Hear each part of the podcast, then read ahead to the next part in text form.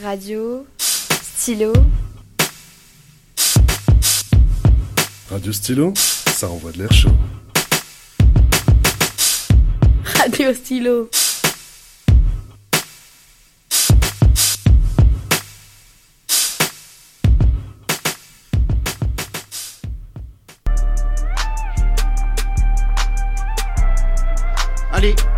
À ce ballon de l'évêque, l'évêque, l'évêque. Allez, attention, ce ballon de l'évêque, l'évêque, l'évêque, l'évêque. Thibaut Giresse. Pour Giresse, Centre de Giresse, Ati qui marque, oui, oui, oui, oui. Fatih Ati qui demande à tout le monde de suivre sa course. suivre sa course. Fatih Fatih Ati Ati qui marque le il faut tenir, il faut tenir. Adieu, messieurs les faut Adieu, messieurs les Oh, Monégasques. Viens faire un bisou, mon Monégasques. petit. Bisou, C'est parfait, c'est rentré Oh comme là un coup de souris. C'est rentré ric-rac, un Guingamp trou de mène souris. 2 buts à un. C'est rentré ric-rac, Guingamp mène 2 1. Allez, attention à ce ballon de Allez, l'évêque, attention à ce ballon de l'évêque, l'évêque, l'évêque, l'évêque, pour Giresse, oh non, je pour Ati marque, oui, oui, oui, Fatih Ati qui demande tout le monde, il faut suivre sa course, Ah, Fatih Ati qui marque ce deuxième but, il faut tenir, il faut tenir, oh, adieu monsieur les Monégasques, viens faire un bisou mon petit, voilà, c'est parfait, c'est rentré dans un trou de souris, c'est rentré dans un but de. Ah voilà, c'est parfait, c'est parfait, c'est rentré dans un trou de souris,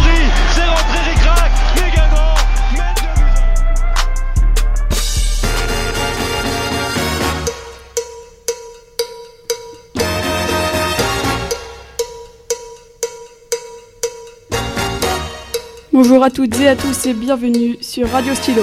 Aujourd'hui, nous avons l'honneur d'accueillir comme invité Pierre-Henri Dufeuille, qui est journaliste et commentateur sportif. Comment allez-vous, Pierre?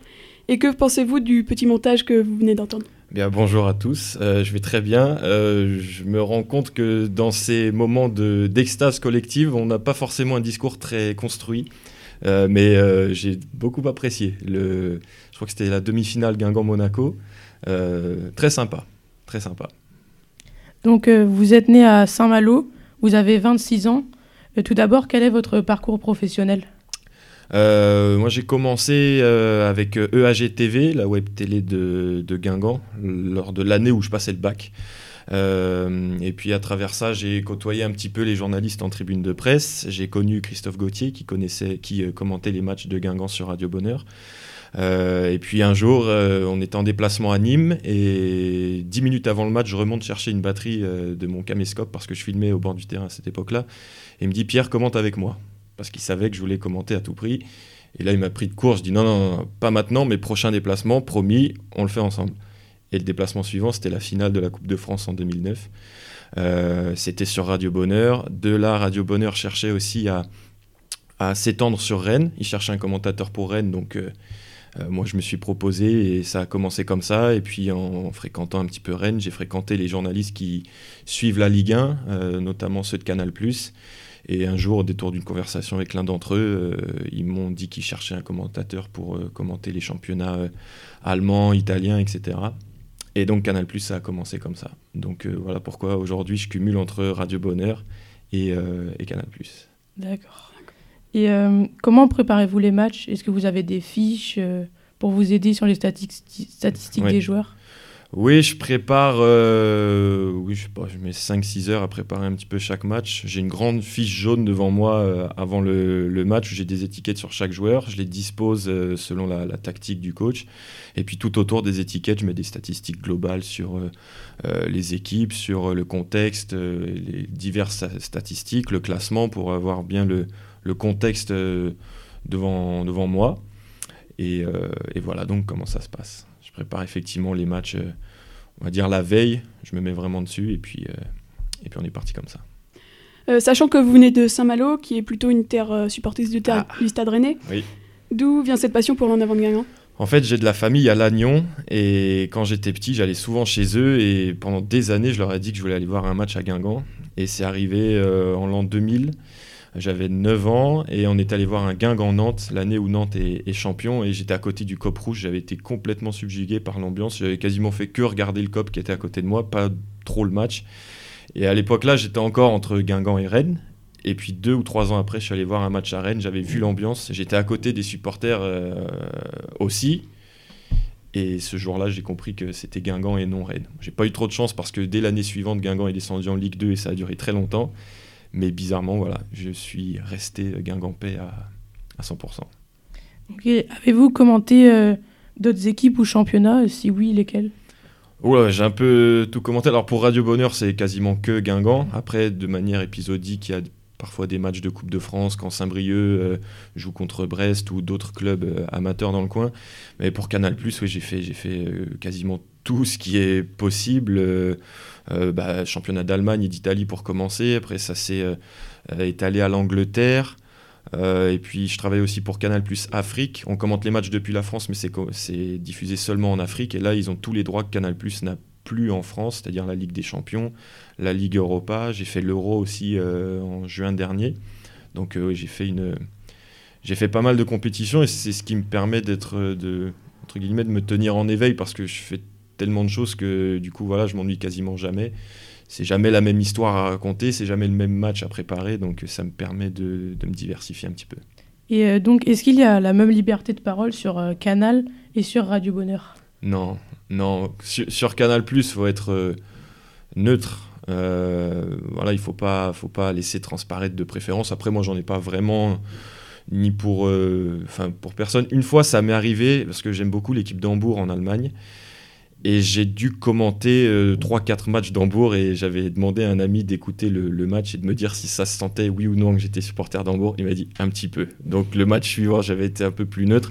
Mais sur Radio Bonheur, j'ai cette liberté-là. Euh, la radio, elle est écoutée par des supporters. Et les supporters, ils veulent, euh, ils veulent qu'on défende Guingamp, ils veulent qu'on parle surtout de Guingamp. Donc euh, j'ai une plus grande liberté sur Radio Bonheur. Mais après, bon, j'aime pas trop tomber non plus dans une certaine forme de. de je sais pas, de. de, de de défendre à tout prix Guingamp. S'ils sont pas bons comme euh, hier à Nantes, bah faut le dire, faut pas, voilà, faut pas être trop amoureux de Guingamp, il faut être objectif, mais bon, on est forcément un petit peu partisan, on l'a entendu tout à l'heure encore avec le commentaire de la demi-finale. Je pense que les gens attendent aussi qu'on s'extasie comme ça sur les, les matchs de Guingamp. Bah, maintenant, on va passer à un morceau d'une musique que vous avez choisi, Mhm. de Dabi Touré. Pourquoi vous- avez-vous choisi cette musique? Euh, c'est une musique que j'écoute pas très souvent, bizarrement, mais c'est, je sais pas, c'est une musique qui me, qui me transporte. Euh, et je me souviens la première fois que je l'avais entendue, c'était quand je faisais le film de la, Coupe de France 2009 à l'époque quand j'étais au club.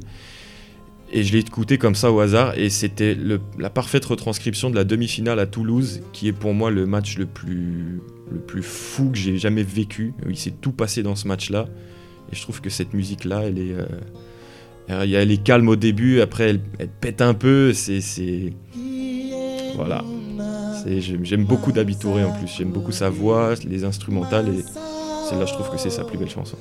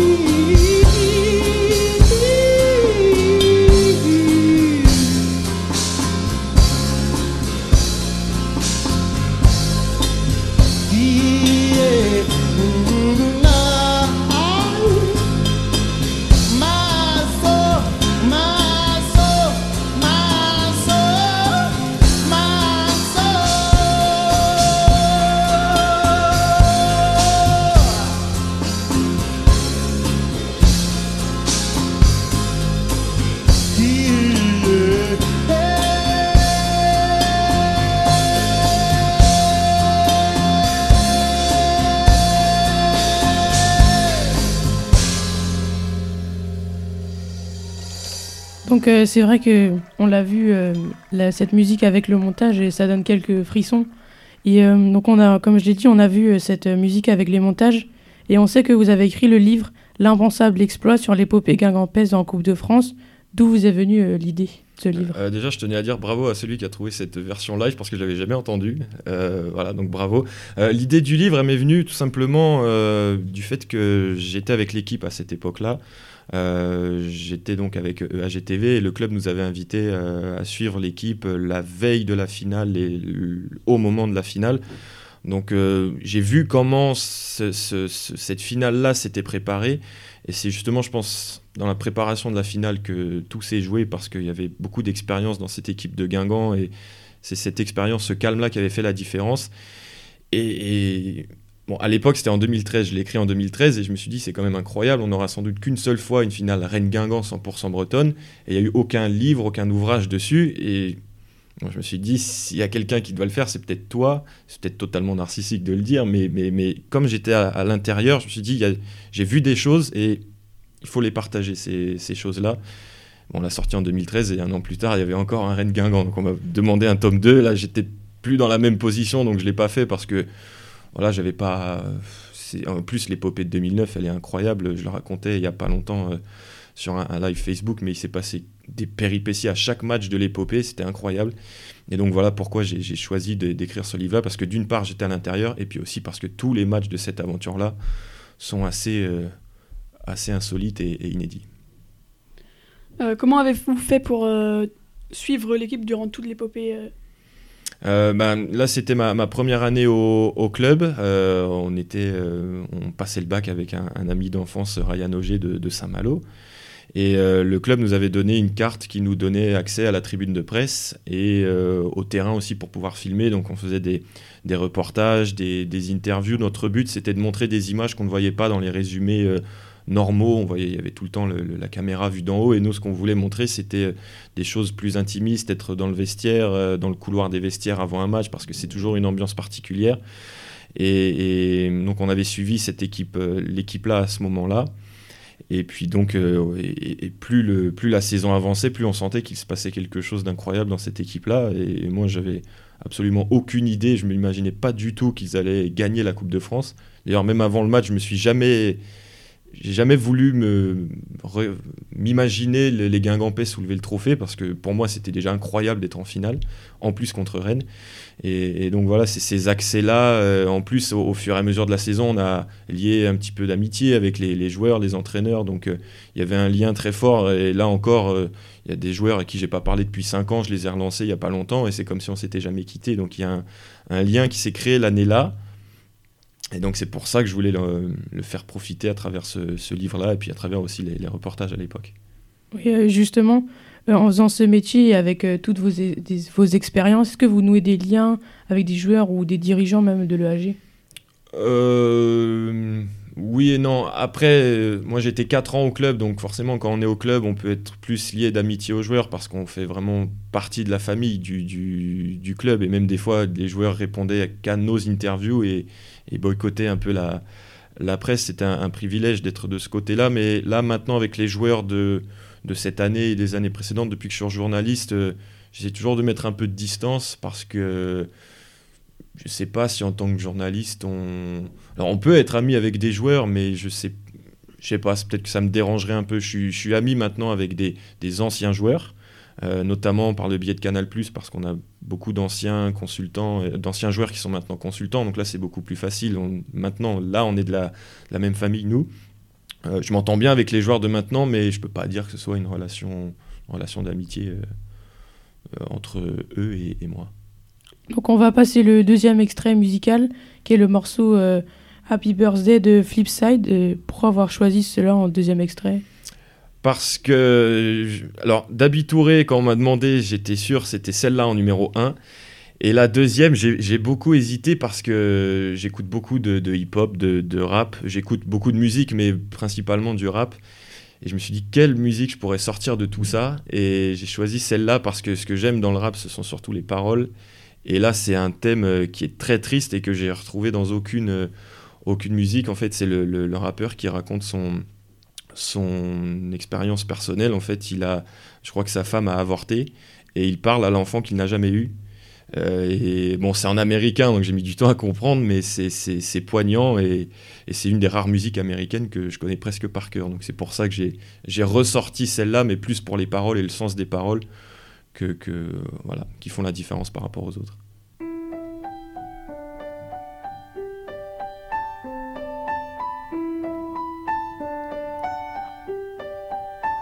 Happy birthday.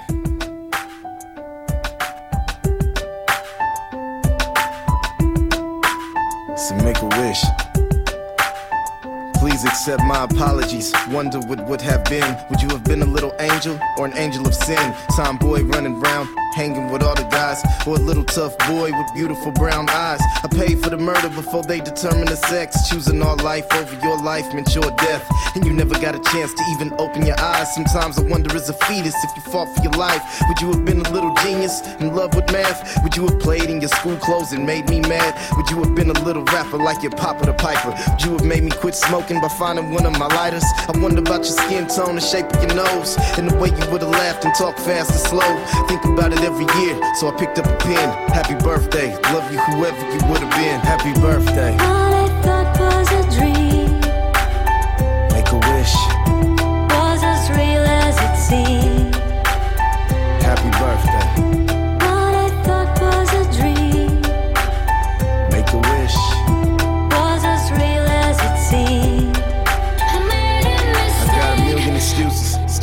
died. And other people got their own reasons for homicide. Who's to say it would've worked and who's to say it wouldn't have? I was young and struggling, but old enough to be a dad. Fear of being my father has never disappeared. Pondering frequently while I'm sipping on my beer. My vision of a family was artificial and fake, so when it came time to create, I made a mistake.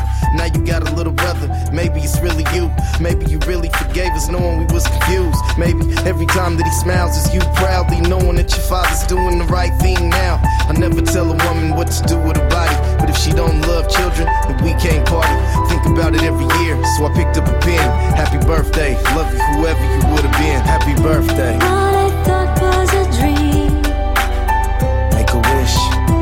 was as real as it seemed. Happy birthday, All I thought was a dream make a wish. was as real as it seemed. I made a From the mistake. heavens to the womb, to the heavens again. From the ending to the ending, never got to begin. Maybe one day we could meet face to face in a place without time and space. Happy birthday. From the heavens to the womb, to the heavens again. From the ending to the ending, never got to begin. Maybe one day we could meet face to face in a place without time and space. Happy birthday.